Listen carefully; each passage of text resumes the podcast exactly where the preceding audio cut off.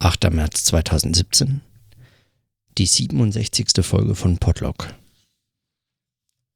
Ich kam heute aus Nürnberg zurück und habe deswegen eine längere Zugfahrt hinter mir und äh, erwarte heute Abend Besuch, deswegen muss ich äh, jetzt podcasten und das so ein bisschen einschieben, was gar nicht so wild ist, weil ich nämlich weil ich nämlich äh, im Zug Gelegenheit hatte, den Mittwoch, den 28. September nochmal zu lesen, also aus Miamification. Und ähm, dazu mir tatsächlich äh, einiges auch aufgeschrieben habe ähm, in meine Notizhefte.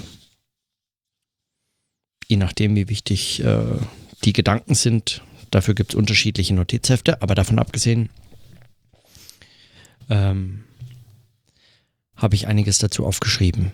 Und ich weiß nicht, ob ich das heute schaffe, das alles vorzulesen.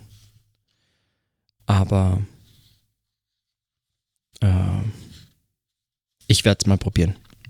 Also lese ich erstmal aus Miamification vor und, äh, und, ähm, und, sag, und sag, schließe daran dann meine Überlegungen an. Aber ich lese mal nur so weit, wie ich komme. Mal schauen. Mittwoch, 28. September. Die Sprache des Semiokapitalismus. Zeit für Bedeutung.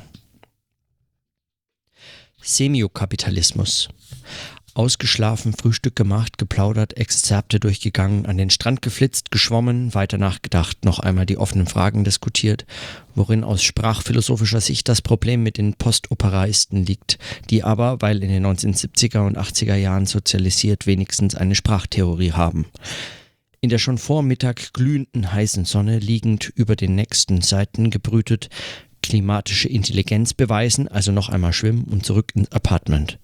Erfrischt, kein Weg zurück zur gestrigen, heutigen, nachmitternächtlichen Schwäche, ausgeschlafen und angriffslustig. Die Verschmelzung von symbolischem, Sprache, Zeichen, Ökonomie und Politik bezeichnet Franco Bifo Berardi als Semiokapitalismus. Immaterielle Arbeit lautet ein anderes Stichwort des Postoperaismus, das mit dem ökonomischen Drang zur Überproduktion korreliert. Überproduktion als Zeichen der Zeit, vor allem eine Überproduktion von Zeichen. Schon in der sogenannten Postmoderne wurde, die, wurde der Überschuss an Zeichen thematisiert, allerdings meist unter dem Signum der Simulation. Heute betrifft die semiotische Hyperaktivität der Gesellschaft die Matrix der Produktion und Wertakkumulation selbst. Produziert wird nicht, was gebraucht wird, sondern was gebraucht wird, ist ständig Produktion von Zeichen. Kannst du den diversen apokalyptischen Deutungen dieser Überproduktion eine gelassenere Deutung zur Seite stellen? Dazu bietet sich die historisch-archäologische These an, dass alle großen Umbrüche in der Menschheitsgeschichte von technologischen Revolutionen und wohl auch mit diesen verbundenen Missverständnissen, Fehleinschätzungen und Ängsten einhergegangen sind. Sprache und sesshaft werden, Schrift und Hochkultur sowie die durch den zunächst jahrzehntelang als Verbreitungsmittel für die Bibel missverstandenen Buchdruck mit ausgelöste kulturelle Revolution der Neuzeit jeder dieser Umbrüche brachte einen verstörenden Überschuss an Sinn hervor, der zunächst, und das kann durchaus sehr lange Zeiträume meinen, für Irritationen, ja komplette Überforderungen sorgte. Das ist heute, nur wenige Jahre nach Beginn der digitalen Revolution, nicht anders. In bisher unbekanntem Ausmaß seid ihr mit einem Überschuss an Daten und Informationen konfrontiert, den ihr bis dato nicht einmal ansatzweise zu bewältigen wisst. Für die semiotische Überproduktion habt ihr noch keine ausreichenden und das heißt zuallererst keine poetischen Mittel gefunden, um diese Daten- und Zeichenexplosion sprachlich zu beherrschen, also den Zeichen eine eure eigene Bedeutung zu geben. Eine der seltenen Ausnahmen einer sprachphilosophisch versierten politischen Theorie bilden eben die italienischen Theoretiker des Postoperaismo, neben Virno und Bifo auch Maurizio Lacerato und Antonio Negri, die seit den 1990er Jahren marxistische Überlegungen zu einem General Intellect mit dem für den Semiokapitalismus entscheidenden Nexus von Arbeit und Sprache verbinden. Diese neue und in ihrer Tendenz bereits postkapitalistische Entwicklung ist dadurch ausgezeichnet, dass Wert oder Mehrwert aus jedweder menschlichen Tätigkeit oder Aktivität gezogen wird. Im Informationszeitalter wird noch die Sprachfähigkeit selbst auf den Markt getragen. Und gewiss ist der Gebrauch der Sprache ein soziales Phänomen, das schon allein deswegen immer eine politische Dimension hat. Jedes Sprechen hat mehr als eine nur mitteilende Funktion. Es aktualisiert auch nicht bloß das Paradigma und setzt es nicht lediglich in eine Wirkung um. Das Sprechen hat zugleich eine potenzialisierende Funktion. Diese Potentialisierung schafft ihrerseits eine Systematik der Sprache, ein zweites Paradigma. Die beiden Paradigmen umgreifen Sprache in ihrer Virtualität und in, in ihrer Potentialität. Während die Sprache in ihrer Virtualität gegeben ist, ist es Aufgabe des Sprechers, die Sprache in ihrer Potentialität hervorzubringen. Jedes Sprechen realisiert ein Paradigma und schafft zugleich ein neues. Sprache ist nämlich dasjenige Werkzeug, mit dessen Gebrauch ihr Bedeutung herstellt und bei jeder Verwendung unweigerlich wieder andere Bedeutung. Das kann noch spezifiziert werden. Sprache ist ein kollektives Werkzeug, das sich selbst durch seinen Gebrauch verändert. Aber wie kannst du an dieser Stelle der Gefahr entgehen, genau das zu tun, was du eigentlich vermeiden willst, nämlich dich in komplizierten linguistischen Diskussionen zu verstricken? Vielleicht genügt es ja nur auf ein problematisches Detail einzugehen. Die Annahme eines allen Menschen von Geburt an zur Verfügung stehenden, allen sprachlichen Äußerungen zugrunde liegenden Sprachvermögens. Sie ist unter Linguisten ebenso weit verbreitet, wie sie politisch problematisch ist. Warum? Weil nicht wirklich beobachtet wird, dass die Verwendung der Sprache eben diese Fähigkeit zu sprechen affiziert. Euer Sprechen und Schreiben transformiert die Sprache als Potentialität. Und zwar als immer schon kollektiver Akt ist euer Sprach, eure Sprachverwendung paradigmen- und bedeutungsschaffend und nicht nur Ausdruck eines der Sprache unverändert zugrunde liegenden Vermögens Potentialität. Die der Sprache inhärente Poiesis Ihre Paradigmen schaffende Kraft ist auch politisch relevant, insofern sich darüber ein aktives Herstellen von Bedeutung denken lässt. Bedeutung in der Moderne und speziell in der sogenannten Postmoderne haben PhilosophInnen und KulturtheoretikerInnen unzählige zeichentheoretischen Analysen vorgelegt. Aber sind diese für die heutige Datengesellschaft noch relevant? Ein Kennzeichen des digitalen Zeitalters ist ja die eigentümliche semiotische Konsistenz von Information. Dass sie scheinbar unabhängig von jeder individuellen Reflexion und Kommunikation funktioniert oder aussagekräftig ist und es gleichzeitig zu politisch prekären Festschreibungen kommt. Was aber, wenn Sender und Empfänger beweglich und aus Informationen nicht wegzudenken sind? Hängt der Sinn einer Aussage auch im digitalen Zeitalter noch davon ab, wer, wann und wo dieses Ich ist. Ich, hier, jetzt sind ja Platzhalter, die nur durch den jeweiligen Sprecher zeitweise gefüllt werden und zudem vom jeweiligen räumlichen Kontext abhängig sind. Davon, dass die semantische Bedeutung von Aussagen, Informationen oder Zeichen nicht unabhängig vom jeweiligen Sender und Empfänger zu verstehen ist, abstrahieren die Algorithmen. Bei der in Silicon Valley anscheinend weithin grassierenden impliziten Annahme, dass die digitalen Informationen des 21. Jahrhunderts keine Interpretationen mehr benötigen und dass auch ihre Sender de facto ausgeklammert werden können, handelt es sich vielleicht um kruden Datenbehaviorismus. Antoinette Rouvroy eine Mystifizierung von Daten, welche die psychologischen Motivationen und Erzählweisen der aussagenden Subjekte ignoriert und glaubt, deren Botschaften keiner hermeneutischen Interpretation unterziehen zu müssen. Diese Art von Computation prozessiert gar keine sprachlichen Zeichen, sondern verknüpft nur Signifikanten mit Referenten. Bedeutung, Signifikat, entsteht aber erst durch Vermittlung externer Diskurse. Von daher unterscheiden sich die Computersprachen von den sogenannten natürlichen Sprachen. Um so etwas wie Bedeutung hervorzubringen, bedarf es sprachlicher Systeme mit externen Interessen ist es vielleicht so, dass ihr gar nicht signifikant seid für die Computation, dass ihr nur dieser Täuschung unterliegt, wenn die von euch produzierten Daten von draußen wieder auf euch zurückkommen, etwa in der Gestalt von Polizei und Werbung.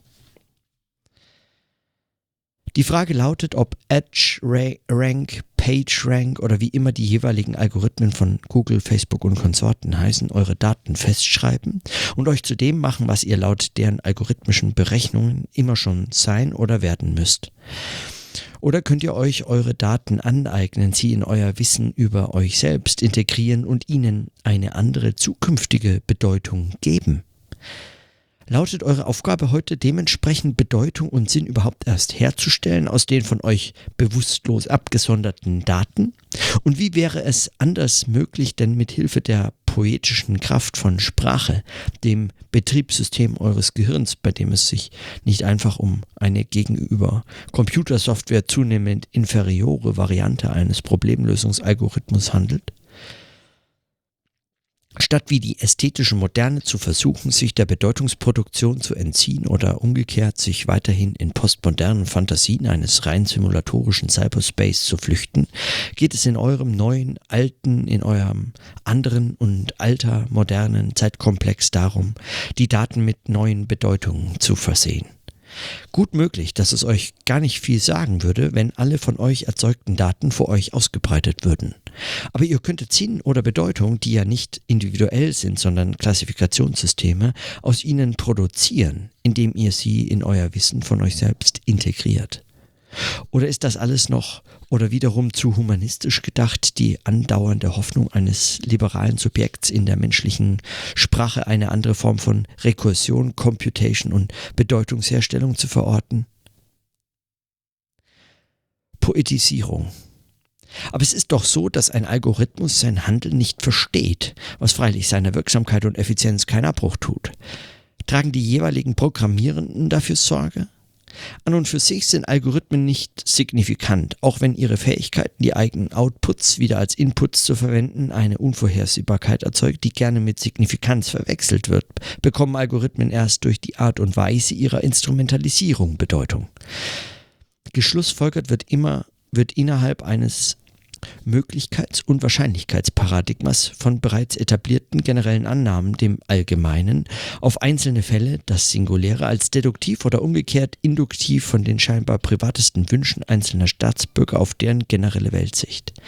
Mit wirklich neuen oder mit dem Erfinder der Semiotik Charles Sanders Peirce gesprochen, abduktiven Schlussformen wird nicht gerechnet.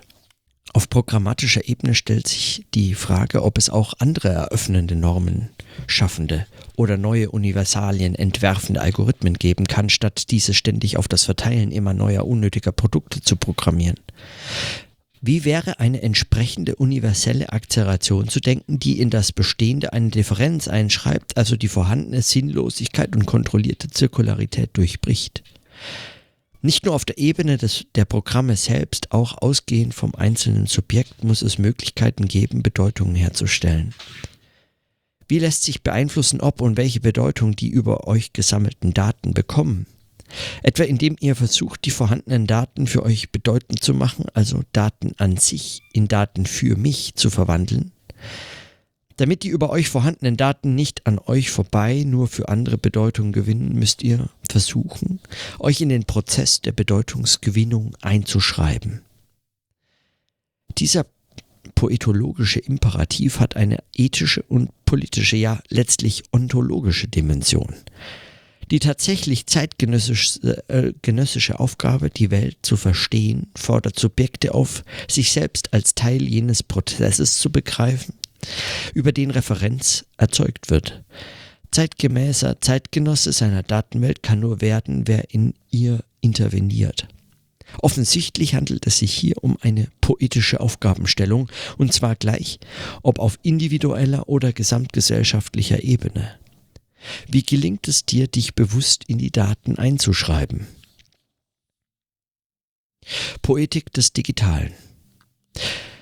Der poetische Anspruch, die objektiven Daten rekursiv in das Subjekt zu integrieren, ist auch so zu verstehen, dass das Subjekt, das die Dinge sinnvoll findet oder nicht, mit einzubeziehen ist. Rekursive Transformation sowohl des integrierten Teils als auch des ganzen Transformation des Subjekts wie des Objekts. Eine produktive Poetik muss darauf drängen, dass sich Dinge selbst verändern und ich an ihr Veränderungen teilhat. Poetik ist so verstanden diejenige Produktion, die einen Raum der Wahrheit, und das meint immer auch einer politischen Wahrheit, eröffnet. Um einen poetischen Vorgang handelt es sich auch, wenn automatisch zirkulierende Daten oder weniger abstrakt gesprochen die Sinnlosigkeit der Welt per Code in Dinge verwandelt wird. So verstanden ist Poetik eine Überlebenstechnik im kognitiven Semiokapitalismus und zwar indem ihre traditionellen bzw. die von ihr disziplinierten Verfahren weitreichend neue Bedeutungen erlangen. A tool always implies at least one small story. David Nye. Das gilt nicht nur für die fundamentale Rolle von sprachlicher Poiesis, sondern auch für Erzählen, Lesen und Imagination. Zunächst einmal ist jede Technologie, auch die digitale Informationstechnologie, überladen mit narrativen Zuschreibungen und Projektionen. Deswegen ist auch Skepsis angebracht gegenüber Beschreibungen des Internets, die seine Transformation in den letzten Jahren einseitig als Verlust seiner ursprünglichen narrativen Dimension beklagen. Vielleicht ist es ja gerade die harsche Trennung zwischen Sprache und Information, zu der du auch manchmal tendierst, die die politische Option unnötig reduziert. In einem poetischen Ansatz können Sprache und Information statt als Gegensatz eher als Verwandte eines einzigen semiotischen Universums verstanden werden.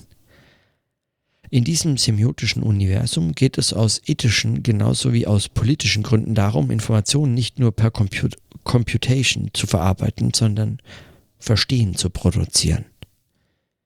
Weder sind die rekursiven Fähigkeiten sprachlicher Poesis angesichts der neuen Medien außer Kraft gesetzt, noch ist die Erneuerungskraft des Erzählens erschöpft. Allerdings bedarf es Alternativen zu dem traditionellen Es war einmal, das wie in zwanghaften idealistischen Bildungsromanen alles Disparate in ein kohärentes Ganzes zwingen will. Wäre es nicht besser, der zunehmend automatisierten Prozessierung von Informationen verwirrenden Lektüren und alternative Narrative entgegenzusetzen? Auf die umfassende Datafizierung mit Datafiktionen zu reagieren, die den Einzelnen und seine Daten nicht mathematisch oder statistisch subsumieren, sondern deren Referenz auf die Welt verschieben? Ein solches poetisches Lesen von Daten, Informationen, vermeintlichen Tatsachen hat nichts mit einem passiven Auflesen von bereits Vorhandenem zu tun. Vor einer Woche hast du zu schreiben begonnen, aber das Gefühl, über den Berg zu sein mit dem Text, die Sicherheit, dass es ein Buch wird, werden kann oder nunmehr werden muss, dass das nicht mehr aufzuhalten ist, dieses Sicherheitsgefühl stellt sich nicht ein auch wenn zwischendurch beim Schreiben Inseln des Enthusiasmus aufgetaucht sind. Das aber auch beeinflusst von allem, was sonst noch so passiert.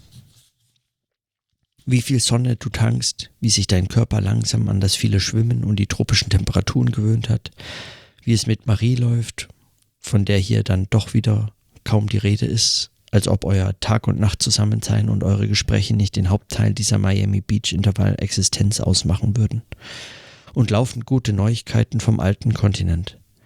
Anfragen zur Übersetzung aus Frankreich und Spanien, Interesse am Universitätsbuch. Die bald erscheinenden englischen Übersetzungen wolltest du noch nach dem enthusiasmierenden Treffen mit dem Grafiker Till Wiedeck hier im Urlaub unter dem Eindruck all seiner Gestaltungsideen noch einmal durchgehen. Am besten einfach immer weiterschreiben.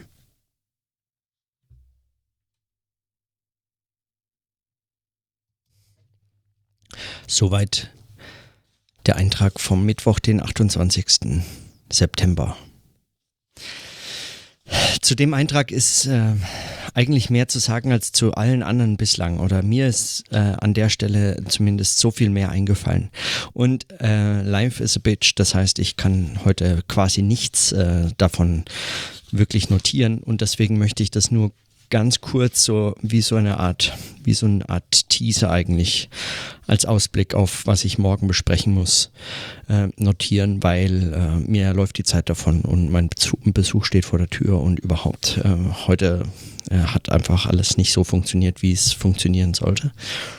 Aber ähm, Worüber ich mir Gedanken gemacht habe bei dem, zumindest bei der ersten Hälfte dieses Eintrags, war vor allem diese poetische Kraft der Sprache selbst. äh, Armin Avanesian sch schreibt hier von der poetischen Kraft der Sprache. Im Unterschied zu den Algorithmen, die nur und Computern, die nur eigentlich, ähm, die nur äh, Signifikanten mit Referenten verbinden ohne Bedeutung, also ohne Signifikat, ohne Verweis auf etwas. Also sie verbinden nur Signifikanten mit Referenten. Also man könnte vielleicht auch sagen, zeichenverwendende Systeme. Ähm, also sie können Zeichen verwenden, aber sie verstehen sie nicht. Das ist unerheblich für Algorithmen, aber es ist erheblich für eine Sprachtheorie oder sprachtheoretische Überlegungen zu den Problemen. Und äh, wenn Avanesian jetzt hier schreibt von der, von der Sprache, von der, der Sprache inhärenten Kraft, äh, der, äh, selbst etwas zu schaffen, dann äh, frage ich mich natürlich, was, äh, was hier eigentlich gemeint ist. Also warum ist schon Sprache gemeint? Also entweder ist es Sprache in einem ähm, sehr technizistischen Sinne, ähm, also oder sehr sprachwissenschaftlichen Sinne, was ich äh, nicht ganz für naheliegend halte. Also dass Sprache selber schon etwas schafft und zwar eigentlich äh, alles Mögliche äh, schafft qua Sprache. Da braucht man gar nicht mehr als eben Sprachsysteme und Sprachen zu beschreiben. Oder es ist Sprache in einem eben, und das ist ein bisschen naheliegender, weil äh, diese italienischen, äh, ähm, äh, diese italienischen ähm, Postopereist, Postopereisten, oder heißen die so? Auf jeden Fall die, diese postmodernen äh, linken Theoretiker, ähm, so aus dem italienischen ähm, Kontext, die da ja alle auch genannt wurden, oder die meisten zumindest, die ich auch schon mal äh, kurz an anderer Stelle erwähnt hatte, als ich äh, die Diskussion eben dieser selben Theoretiker von, ähm, von Daniel Ben Said äh, äh, erwähnt und äh, besprochen hatte. Also, dass diese eben eine Sprachtheorie äh, verwenden und diese Sprachtheorie eigentlich von so einem poststrukturalistischen her zumindest sich mit informiert. Und in poststrukturalistischen Ansätzen wie äh, ähm, so in der Dekonstruktion äh, nach Derrida und äh, solchen Überlegungen äh, ist Sprache äh, eigentlich äh, eine Form von Gegenüberschätzung. Also Derridas Kritik beispielsweise an, an Husserls Zeichenvergessenheit ähm, also wenn Husserl sich nur um Sinn kümmert, aber Zeichen vergisst, also Sprache, Sprachzeichen vergisst, ähm, das kritisiert Derrida und äh, gleicht das eigentlich äh, wie so aus, indem er dann Zeichen überschätzt oder äh, nicht überschätzt. Das, da macht man sich zu einfach, wenn man es mit so einer fast schon äh, wurstigen ähm, äh, Kritik äh, versucht irgendwie einzuordnen. Das äh, tut dem allen äh, Unrecht, aber davon abgesehen, ähm, was da passiert, ist äh, auf jeden Fall so eine Art, ähm, die Sinnproduktion geht zu Teilen in der Sprache auf. Und zwar in der poetischen Kraft der Sprache, von der auch Armin Avanesian schreibt. Zumindest ist es meine Lesart hier. Also ich, ich lese das so, als würde zum Teil die Sinnproduktion der Sprache selbst zugemutet werden. Deswegen wird auch unterschieden von Sprache, also Sprache, die einen Sprecher, einen von außen herangetragenes Interesse, steht hier irgendwo, äh, eines, eines anderen von außen herangetragenen Interesses bedarf. Erst dann kann man von Sprache sprechen. Und äh, im Vergleich zu eben zum Beispiel zeichenverwendenden Algorithmen, Computern, die sich, die eben mit Zeichen arbeiten können, Zeichen lesen möglicherweise und ähm, und verarbeiten, äh, so äh, Inputs in Outputs transformieren und dann wiederum Outputs als ihre Inputs verwenden und dann äh, so scheinbar subjektive Undurchschaubarkeiten zu erzeugen und so weiter. Aber eben das sei noch nicht Sprache. Sprache wäre erst, wenn dieses von außen kommende Interesse dazu kommt. Ich frage mich, warum man dann nicht von Kommunikation spricht, warum man, warum man dann von Sprache sprechen muss. Ähm, ich habe aber also aus medientheoretischen äh, Gründen, weil für meine Arbeit das natürlich die entscheidenden Fragen sind, ein großes Interesse daran, was diese äh, poetische Kraft der Sprache selbst sein könnte. Also wenn man dann diese Unterscheidungen mal genauer ähm, auseinander nimmt, äh, das würde mich tatsächlich sehr interessieren. Also da habe ich, da arbeite ich ja selber dran, beziehungsweise das, darüber schreibe ich meine Arbeit, zumindest unter anderem über, also so als eben, also diese medientheoretischen Überlegungen ähm, und die Unterscheidung von, wie ich das äh, nennen würde, Sinnmedien und Zeichenmedien, diese Unterscheidung ist mir dabei ähm, ganz, ganz entscheidend wichtig. Wenn jetzt die poetische Kraft auch auf der Zeichenebene mitverortet werden kann oder muss, oder anders verortet werden kann, als ich das möglicherweise bisher äh, verortet hätte, äh, dann interessiert mich das natürlich an der Stelle entscheidend. Und damit habe ich jetzt eigentlich nur die ersten, also ich habe das nur ein Ausblick auf, was ich morgen noch besprechen muss, weil das ist, und außerdem ist es nur die erste Hälfte dieses Textes, den ich hier vorgelesen habe. Die zweite Hälfte, wenn es dann äh, viel mehr um die Algorithmen geht und äh, die Poetisierung eigentlich, diese Art, wie, wie man da jetzt interveniert und erst mit dem Intervenieren diese Le Lektüren und so weiter, da wird es richtig interessant nochmal für den Podlog, was, was ich ja, ja immer mit äh, denke oder mit reflektiere und mitführe. Da wird es nochmal eigentlich erst so richtig interessant und das waren jetzt nur diese medientheoretischen Überlegungen. Also zu dem Aufsatz, äh, zu diesem Eintrag vom 28. Mittwoch, der nach diesem müden ähm, mitternächtlichen Überforderungs- und Schwächeanfall-Eintrag äh, kam, ähm, äh, das finde ich natürlich finde ich begeisternd. Also am Tag vorher noch geschrieben, ah, morgen mache ich vielleicht eine Pause und dann so, so einen Eintrag schreiben, das ist schon ziemlich geil. Also da muss ich morgen äh, noch einige Nachträge, Notizen dazu äh, ähm, äh, festhalten. Also genau, jetzt muss ich äh, mich um mein Essen kümmern. In diesem Sinne, dann bis morgen.